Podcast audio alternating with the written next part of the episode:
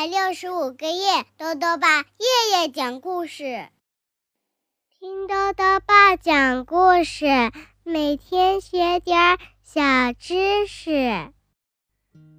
亲爱的各位小围兜，又到了豆豆爸讲故事的时间了。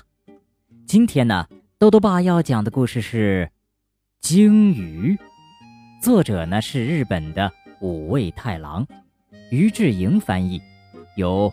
河北教育出版社出版。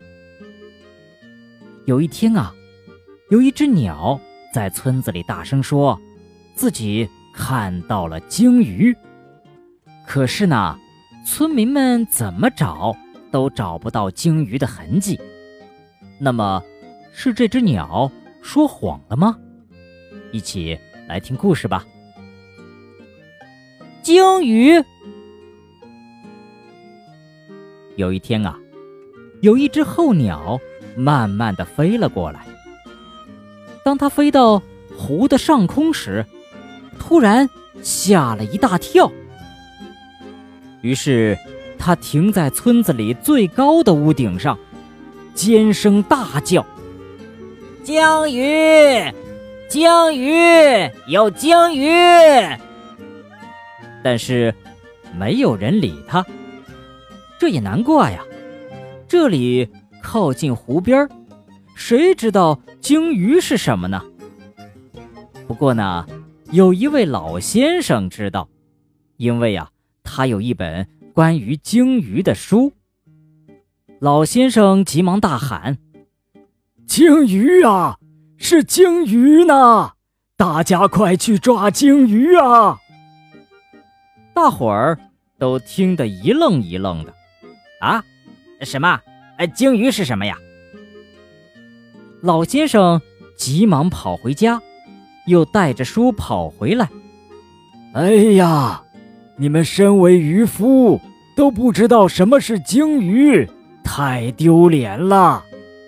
老先生把书上的鲸鱼图片给大家看，大家伙看了都吓得两腿发软。哎，好可怕呀！咦，好凶恶的脸啊！咦，它还会喷水呢。可是呢，当大家听到鲸鱼是可以吃的，于是一个个又鼓起了勇气。哎，我说，既然是可以吃的鱼，那当然要抓了。呃，再怎么说，我们也是渔夫呀。可是老先生一听急了：“鲸鱼不是鱼啊，鲸鱼。”是哺乳动呃动动物。不过，老先生的话，谁也没有听进去。大家伙儿啊，都急急忙忙地冲向码头，全村的人都跑来了，抓鲸鱼去！哼，怎么可以让你抢先呢？大家伙儿都争先恐后的跳上自己的船去捕鲸鱼了。不管怎么样。鲸鱼是可以吃的鱼呀！什么？鲸鱼不是鱼？哼，谁管那么多呢？但是，大家辛辛苦苦的找了很久很久，却一点儿也看不见鲸鱼的踪影。这里没有，那里也没有，另外一边儿也没有，到处都没有鲸鱼的踪影。还真是奇怪呀！就连爬上湖中唯一的小岛，四周望一圈，还是看不见鲸鱼。他们把船划进湖湾里，找了又找，仍然没有发现。有几个胆大的渔夫说：“哼，我们才不怕鲸鱼呢，跳进湖里找找看。”于是，他们往这边。扑通一跳，没看见鲸鱼。往那边扑通一钻，还是没发现鲸鱼。有人呢，看见不远处的湖里冒出了水花，他们连忙大喊：“哎，鲸鱼出现了！这次绝对错不了！”然后一群人又匆匆忙忙地往对面划过去。可是呢，这只不过是……水管子破了，喷出的水而已。在这里还是看不见鲸鱼的踪影啊！哎，真可惜呀。可是大家还是说，我们不可以就这样放弃。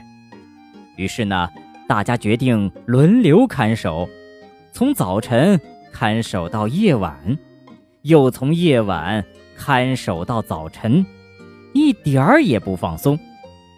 无论如何。非要抓到鲸鱼不可，大家伙儿都这么说。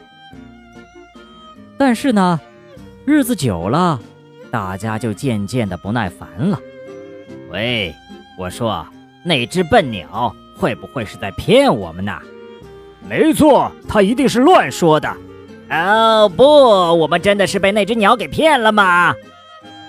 哼，我看不用找了，哪里有什么鲸鱼呢？大家都生气地说：“只有那只候鸟还在伤心地喊着：‘鲸鱼，鲸鱼！’这个时候，走来一个小姑娘，她指着候鸟说：‘喂，你有没有说谎呀？’候鸟很认真地说：‘我才没有说谎呢。’那你带我去吧。”看看鲸鱼到底在哪里？候鸟点点头。来吧，上来，抓紧我。于是，候鸟带着小姑娘冲上了天空。看，我没说错吧？